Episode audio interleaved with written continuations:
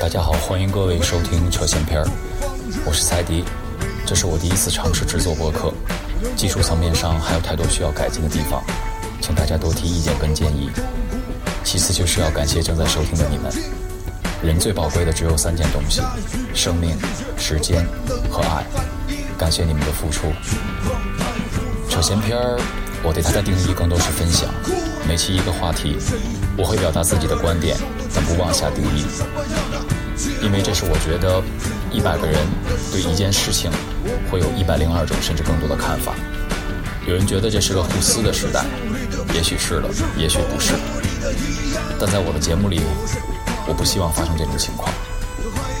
今天我想和大家聊聊微信朋友圈。它的出现是基于中国社交的一大特性而产生的，也就是大家最为了解的熟人或者说是圈子文化，像什么跑圈。驴友圈这圈那圈不同于微博，朋友圈是把线下的关系直接移入到了线上，而微博则是属于陌生人圈子的范畴。我们的微信通讯录里会有老师、同学，包括小学的、初中的、高中的、大学的，甚至夜校的同事、亲戚、远方亲戚、合作伙伴，甚至还有一些不知道是怎么加上的甲乙丙丁。这就会促使你在发朋友圈的时候，通过选择分组来屏蔽掉一些人。有时候不小心还会勾错人。其实我就想问一句：累吗？你会发现，无论在会议中、学习的时候，亦或上下班路上，我们总是习惯性的刷刷朋友圈，即便内容更新的并没有那么快。从产品层面上来讲，它的用户粘度非常高。微信是腾讯最成功的产品之一，但对于我们的个人生活来讲，它实实在在的是影响了我们。我更加觉得，实际上这是一种病态的表现，包括我自己在内，只是每个人的发病程度不同罢了。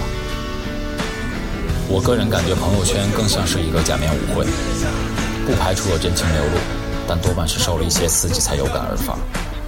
晒幸福，晒悲伤，晒观点，不负责任的去任意评判他人或热点事件，机械性点赞，各种溢出来的鸡汤，各种指桑骂槐。基本上，你很难通过某人的朋友圈来判断他到底是个怎么样的人。我们逐渐丧失了面对面沟通的能力。我们到底想要通过朋友圈来表达些什么？和几年前的我自己相比，从2015年起，我自己发朋友圈的频率和次数明显降低了。目前我自己发的朋友圈会分为三类：一是关于工作方面的，这是最多也是最频繁的。其次就是分享类，它包括书籍、突发新闻、新的电影、好听的音乐、电视节目等。最后一类就是一些自己的手机摄影作品，当然不是自拍了，或者是他人的摄影作品。这是因为每个人的时间都很宝贵，你发一些无聊的东西到朋友圈上面，别人看到了就会占用他们的时间，这等于是浪费他人的生命。要么发些有用的，要么就别发。其实我觉得每个人都有表达自己的观点的权利，但请遵守一点：你要对自己负责，对受众负责。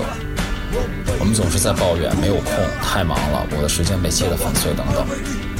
在这里，我想说的是，请不要怪罪微信朋友圈，不要怪罪微博等社交媒体，因为这一切都取决于我们自己。最后，请试着去问自己这样一个问题：我们为什么要发朋友圈？我能想到的答案是，我们都是孤独的，我们想要获得别人的认可。